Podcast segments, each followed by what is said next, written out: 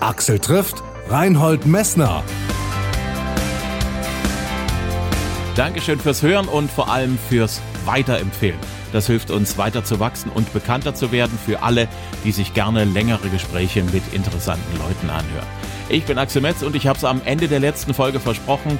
Reinhold Messner, die Bergsteigerlegende der Abenteurer, hat noch so viel zu erzählen. Deshalb geht es jetzt weiter mit meinem Gast. Sie sind an den lebensfeindlichsten Orten gewesen, oft ganz allein, im ewigen Eis in knapp neun Kilometern Höhe im Himalaya oder in der Wüste Gobi.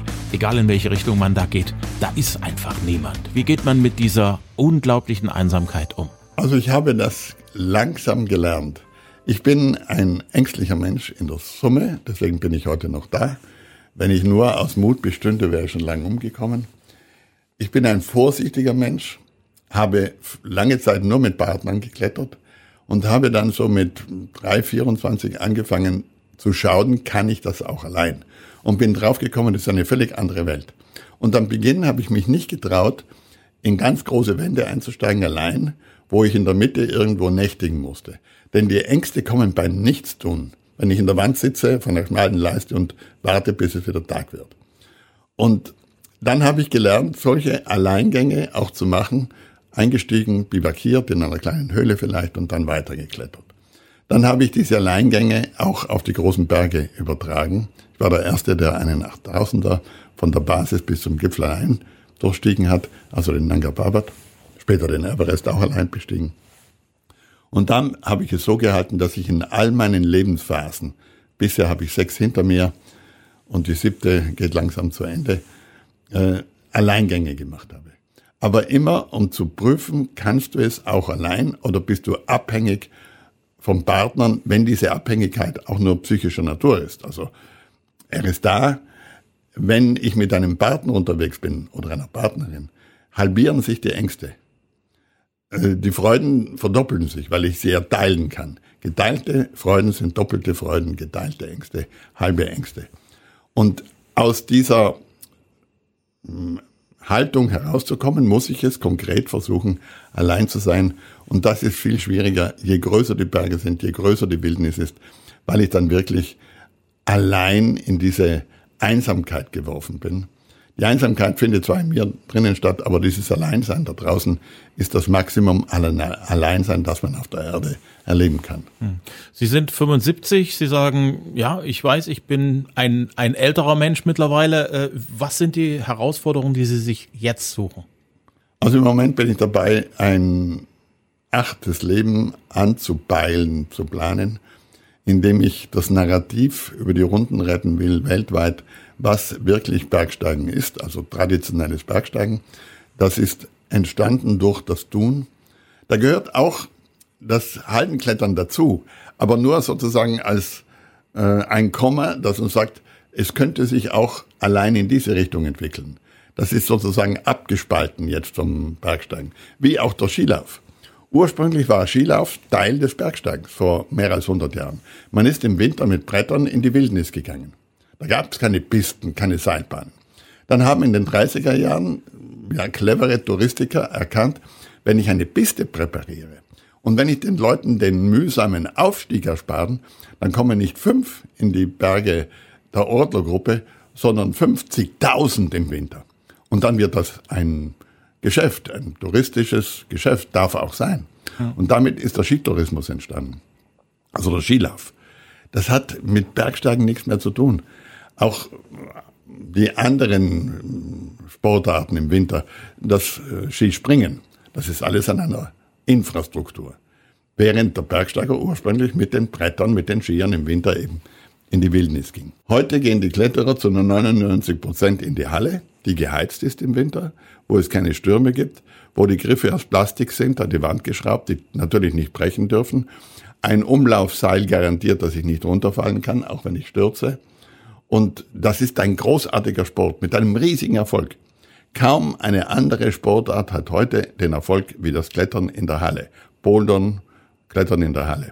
Und das ist völlig legitim, aber es ist nicht Alpinismus. Dieses Klettern ist ein Sport. Ein großartiger Sport, der jetzt olympisch wird. Und es besteht die Gefahr, dass eine große Zahl von Menschen, vielleicht auch eine Milliarde, die diese Olympiade in Tokio verfolgen wird, am Ende das Gefühl hat, das ist Alpinismus, was die machen. Wenn sie da 15 Meter hoch über eine Plastikwand rennen. Die Rupalwand am Nanga Parbat, die ich erstmals durchstiegen habe, ist 4500 Meter hoch. Die kann man nicht in eine Halle stellen. Und ich möchte gern das traditionelle Bergsteigen, dieses Hineingehen in Eigenverantwortung in eine absolute Wildnis, Felswildnis, Eiswildnis, am Leben erhalten. Das Narrativ. Und dabei gibt es zwei Hilfen. Eine museale Struktur unter Umständen, die weltumspannend sein könnte. Nicht wie meine Museen, die vor allem das Spannungsverhältnis Mensch-Berg zeigen, sondern die erzählen, was in einem jeweiligen Gebirge, im Kaukasus, in der Tatra, im Himalaya, in den Dolomiten, der Unterschied ist zu anderen Gebirgen. Geologisch, geografisch, aber vor allem auch mit dem Zugang der Menschen zu den Bergen. Und das könnte eine Aufgabe sein, die mich ausfüllt bis zu meinem erwarteten Ende. Der aktuelle Vortrag handelt vom Nanga Parbat. Der ist der breiten Masse ja nicht so bekannt wie der Mount Everest. Also der Nanga Parbat ist der deutsche Schicksalsberg. Da gab es in den 30er Jahren fürchterliche Katastrophen. Einmal 34 sind 10 Leute gestorben, 37 gleich 16 Leute in einer einzigen Nacht, also fürchterliche Geschichten. Der Nanga Parbat ist der westlichste Eckpfeiler des Himalaya, ist ein riesiges Massiv. Also nicht nur der Gipfel ist weit weg, sondern das ganze Massiv ist ganz schwer zu durchschauen, wenn man nicht selber öfters dort war. Und ich selber habe dort meine schlimmste Erfahrung gemacht, auch meine größte, meine schönste, den Alleingang am Nanga Parbat. Und aus diesen beiden Sichtweisen, natürlich auch erzählend meine Erlebnisse, versuche ich diesen Berg einem breiten Publikum begreifbar zu machen, greifbar zu machen. Und das gelingt ganz gut. Gestern habe ich die Premiere gehabt hier in Dresden, war auch glücklich darüber, dass ich es in Dresden machen konnte, weil zwei Dresdner Bergsteiger 32 eine wesentliche Rolle spielten bei der ersten deutschen Nanga Parbat-Expedition. Und es ist die stärkste Geschichte, die ich erlebt habe und damit auch die stärkste Geschichte, die ich erzählen kann. Hm. Es ist auch die Geschichte vom Tod Ihres Bruders. Auch nach der langen, langen Zeit, denke ich, wird sie das auch immer wieder auffühlen, immer wieder regelmäßig. Wie ist das, wenn man in so einem Vortrag auch den Aspekt mit ansprechen muss? Also das ähm, muss ich machen natürlich, sonst ist es ja nur halb erzählt. Jeder im Saal wird verstehen, dass meine Eltern, meine Brüder alle einen starken Wunsch hatten, das Ganze, äh, diese Tragödie, den Tod des Bruders, wo, wie, äh, nicht nur vom Hören sagen zu kennen, sondern von der Realität. Und wenn ich bedenke, wie viel da an Kolportagen, an ja, erfundenen Geschichten erzählt wurden äh, in der Öffentlichkeit, dann war es höchste Zeit, dass ich sage, es war genau so. Das ist weder gut noch schlecht, sondern so war es. Mhm. Es ist jetzt im Rückblick völlig irrelevant, ob mein Bruder am Gipfel, mitten in der Wand oder am Fuße der Wand gestorben ist. Aber nachdem ja irgendwelche Leute, die vorgaben, dabei gewesen zu sein, es war niemand dabei, als mein Bruder starb, äh, völlige irre Geschichten in die Welt gesetzt haben, sogenannte Verschwörungstheorien, ähm, habe ich am Ende meine Brüder, meine Schwester eingeladen, mit mir zum Nanga Parbat zu kommen, nachdem der Bruder gefunden war, um ihnen genau zu zeigen, wo das passiert ist. Und damit erst war letzte Trauerarbeit möglich. Wir Menschen haben ein ganz starkes Bedürfnis, unsere Lieben, unsere Eltern, unsere Kinder, das ist ganz schlimm für Erwachsene, dass die Kinder vor ihnen sterben, äh, beim Sterben in irgendeiner Form zu begleiten. Mindestens genau zu wissen, wo, wie. Sonst wird uns das viel schwerer belasten ein Leben lang, äh, als wenn wir äh, es eben tun können. Mhm. In, das Begräbnis ist etwas ganz, ganz Wichtiges. Für mich war es am leichtesten, mit diesem Tod zurechtzukommen. Für meine Mutter war das viel schwieriger, weil sie nie dort war. Mhm. Und diese Kolportagen beziehungsweise diese sogenannten Kameraden, die diese Geschichten erfunden haben, müssen sich auch vorstellen, was sie der Mutter, meinem Vater, den Brüdern und meiner Schwester, ich habe nur eine Schwester, an Leid angetan haben. Hm. Es ist dann alles aufgeklärt worden. Damit äh, haben jetzt mindestens die Brüder, die Eltern noch nicht. Die Eltern waren schon tot, als der Bruder gefunden wurde. Aber die anderen, die Brüder und die Schwester hatten die Möglichkeit, Abschied zu nehmen. Mhm. Vor Ort das Ganze eben zu greifen und zu begreifen. Man kann das nur begreifen, wenn man gesehen hat, wenn man dort war, wenn man die Gletscher sieht, die Höhe sieht, äh, die Lawinen abgehen sieht, dann kann man es nachvollziehen. Mhm. Haben Sie Ihren Frieden mittlerweile mit dem Berg gemacht und hat Glauben da eine Rolle gespielt? Und wenn welche? Also ich habe mit dem Berg immer Frieden gehabt. Ich habe mit dem Berg nie gehadert. Ich habe auch mein Buch dazu und jetzt den Vortrag nicht Schicksalsberg genannt. Das wird nur in den Medien von den Veranstaltern verbreitet, sondern Schlüsselberg. Es ist der Schlüsselberg meines Lebens. Dort habe ich eben das erfahren, was dazugehört, eben das Sterben. Dass ich selber nicht gestorben bin, sondern nur nahe an den Tod herangekommen bin, das ist mein Glück. Mein Bruder hatte das Glück nicht. Der war ein Stück weit zurück, als ich voraus war, um den Ausstieg aus dem Gletscherkessel mit vielen, vielen Spalten zu finden, um ihm dann doppelt und dreifache Suchwege zu ersparen. Der ist dabei ums Leben gekommen. Ich hätte es auch sein können, der dort war. Ich war halt das Stückchen voraus. Ist es Glück, ist es Zufall? Das spielte damals auch keine Rolle. Da ging es nur mehr darum, den Bruder zu finden, was nicht möglich war, ihn selber mit bloßen Händen auszugraben und dann mein Leben ins Tal zu retten. Und der Selbsterhaltungstrieb hat mich natürlich gezwungen, ähm, so weit zu gehen, bis ich äh, zu Einheimischen kam, die mir dann geholfen haben. Hm. Läuft der Vortrag immer gleich ab oder, oder unterscheiden sich auch die Vorträge untereinander? Also ich habe eine ganz eigene Methode hm, entwickelt, Geschichten zu erzählen. Ich nenne das auch nicht Vortrag. Ich erzähle Geschichten. Ich bin ein Erzähler, ein Storyteller. Dabei habe ich als Vorarbeit Bilder, also Fotos aus dieser Zeit vom Berg, Bilder, die sehr kostbar sind, weil die ganz von oben mit dem Hubschrauber aufgenommen worden sind, dass man das alles nachempfinden kann. Die geben mir ein Gerippe, wie ich die Geschichte erzähle.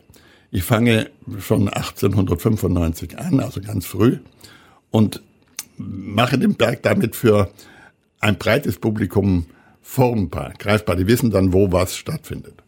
Und dann komme ich langsam zu meiner eigenen Geschichte am Nanga Parbat, die natürlich der Schlüssel für diesen Vortrag ist. Und an diesen Bildern entlang ein paar Filmstückchen eingeblendet. Das Klettern kann man nicht nur in statischen Bildern erzählen. Erzähle ich die Geschichte und die erzähle ich am Beginn mm, alle Tage neu. Ich habe das nicht geübt. Ich gehe auf die Bühne und bin wie ein Filmkötter, der selber die Bilder durchlaufen lässt. Ich entscheide auf die Sekunde genau, wann das nächste Bild oder das nächste Filmchen kommt. Hm. Wo die Leute unter Umständen ein Problem haben, das mitzugehen und dort werde ich das ein bisschen verändern. Hm. Bis ich einen Weg gefunden habe, dass es ja besser nicht mehr machbar ist für mich. Ich bin ein Perfektionist.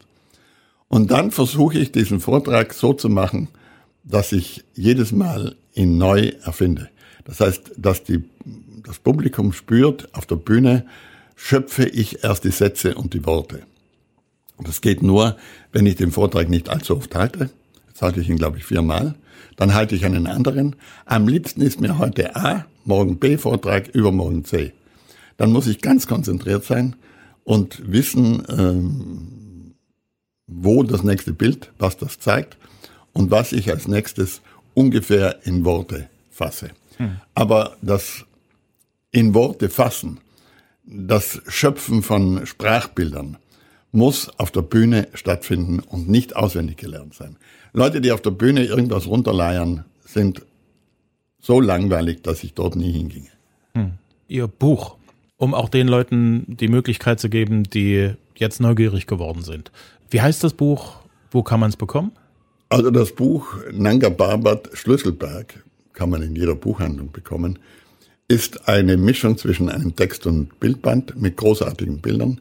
Die Bilder sind etwa die gleichen wie im Vortrag, aber die Texte sind anders. Das heißt, ich habe Originaltexte aus der gesamten Eroberungsgeschichte des Nanga Parbat, natürlich auch meine Texte von damals und nicht die später geschriebenen. Unmittelbar nachher musste ich für den Expeditionsleiter eine Zusammenfassung schreiben. Die habe ich wieder abgedruckt. Die wurde sonst nie abgedruckt, weil sie dem Expeditionsleiter exklusiv gehörte für eine bestimmte Zeitspanne. Jetzt ist es frei. Und ich stelle diese Kolportagen, die entstanden sind, wenn auch zum Teil nur in Ausschnitten, in den Schlüsselausschnitten gegenüber. Dass man genau Stückchen für Stückchen sieht, wie sich diese ganze ja, Geschichte zerfranst und zerfaselt hat. Wenn man bedenkt, dass da einfach Leute kamen aus dem heiteren Himmel und gesagt haben, das war gar nicht so, wie der Messner sagt, es war ganz anders. Die waren weder dabei. Es war klar für jeden Journalisten, die können es nur erfunden haben. Und es wäre ein Wunder, wenn die genau das erfinden, was äh, passiert ist. Natürlich hätte ich theoretisch auch lügen können. Aber ich war der Einzige, der das erlebt hat, also bin ich auch der Einzige, der das erzählen kann. Dann ist es eine Frage, ob mir jemand nachweisen kann, dass ich irgendwo etwas verfälscht dargestellt habe. Und das hat keiner. Aber ich sollte den anderen beweisen, dass sie äh, äh, gelogen haben. Also das ist ja, wo sind wir denn eigentlich? Sie konnten es nur erfunden haben. Hm. Und wenn ich bedenke, dass sogar die Süddeutsche und der Spiegel das Ganze nachgeplappert hat, dann frage ich, wo die Verantwortung dieser Journalisten lag. Ich habe ja dann Verfahren angestrengt und meine Persönlichkeitsrechte wahrgenommen und die Prozesse gewonnen.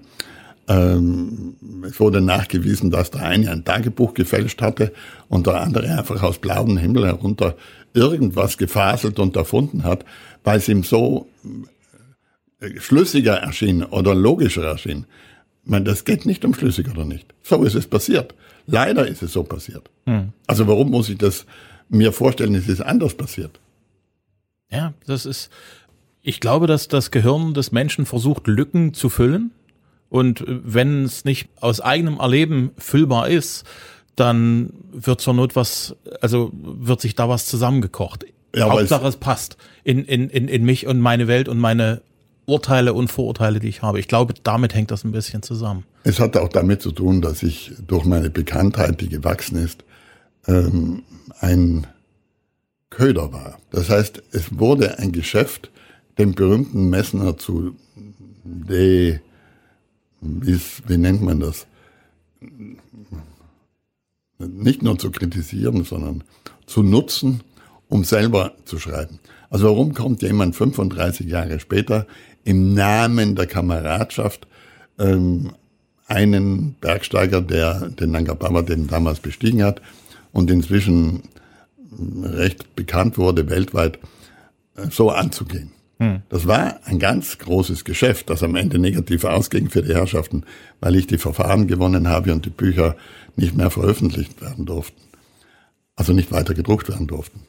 Aber ähm, es gibt keine andere Motivation. Hm. Und die Herrschaften, die dann gesagt haben, sie wussten schon im Vorfeld, dass ich auf einer Seite rauf und auf der anderen Seite runtergehen wollte, Okay, wenn Sie es im Vorfeld wussten, muss ich sagen, warum sind Sie dann nicht die zwölf Stunden rübergegangen, um vielleicht zu schauen, ob man da noch retten kann oder nicht. Damals wurden wir aufgegeben. Das ist nachvollziehbar. Ich hätte das auch getan. Wenn zwei Leute am Gipfel des Nanga Parbat verschwinden, ins Nichts, und keine Nachricht mehr kommt eine Woche lang, dann sage ich auch, die sind da oben gestorben. Leider, da kann man nicht hinaufsteigen und helfen. Das ist unmöglich. Und da müssen wir leider heimfahren. Hm. Aber Plötzlich behaupteten die, sie wussten das schon immer.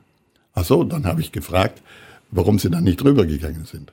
Dann waren sie beleidigt. Also das Ganze ist eine Geschichte, die wahrscheinlich ein Jahrhundert lang weitererzählt wird, weil sie inzwischen so vernebelt ist durch eine Aussage da, eine andere Aussage da, dass ich im Grunde gar nicht mehr antworten müsste. Aber das ist meine letzte Möglichkeit, 50 Jahre nach dieser Tragödie die Sachen noch einmal auf den Punkt zu bringen. Hm. Ich habe gelesen, dass Sie sich als Genießer bezeichnen. Nun bin ich mir völlig drüber im Klaren, dass man da hoch am Gipfel eher verzichtet, also körperlich gesehen, oder dass man auch, wenn man durch eine Eiswüste läuft und ewig unterwegs ist, da, da ist wenig Genuss und wenig, äh, wenig Luxus dabei, außer dem Luxus, das tun zu können. Was macht Sie zum Genießer? Und also was Sie begeistert haben, Sie in Sachen Genuss? Sie haben gehört, dass ich gelächelt habe. Ein Freund von mir hat das große Abenteuer in einen Satz gepackt. Das große Abenteuer am Berg ist das Spiel der Leiden. Und recht hat er. Ich selber sehe mich als den Verzichtsalpinisten. Also ich habe gelernt, auf fast alles zu verzichten, um damit leicht und schnell operieren zu können. Aber darüber hinaus, gerade wenn ich lange Zeit in der Antarktis war, wenn ich einen großen Berg bestiegen habe, dann will ich und erlaube mir anschließend auch den Genuss. Also ich genieße das Leben. Ich lasse mir auch von niemandem verbieten, eine gute Flasche Wein zu trinken. Ich bin selber Weinproduzent. Ich habe einen Bauernhof, wo ich selber Wein mache, so einen hochwertigen Wein. Habe ich inzwischen sondern meinen Sohn weitergegeben, aber immerhin äh, habe ich das lange Zeit mit einem Pächter äh, betrieben. Und ich lebe auch großzügig. Mit mir selber gehe ich nicht äh, kleinlich um. Auch nicht mit den Leuten, die mit mir zusammen Reisen machen oder arbeiten oder etwas auf die Beine stellen. Aber ich bin in der Lage, nach wie vor aus dem besten Hotel in London nach Nepal zu kommen und dort wieder in ein Zelt zu kriechen und im Zelt zu leben für drei Wochen lang. Habe ich erst im Juni letzten Jahres getan.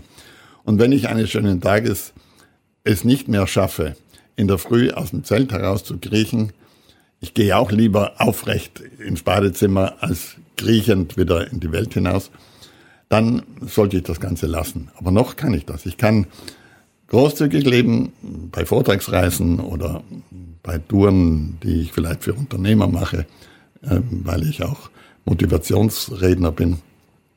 Aber ich kann mich auch beschränken auf das alleräußerste Minimum.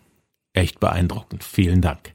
Reinhold Messner ist mit seinem Vortrag über seinen Schicksalsberg, den Nanga Parbat, überall in Deutschland unterwegs. Am 20. November kommt er damit nach Leipzig. Am 24. November ist er in Chemnitz.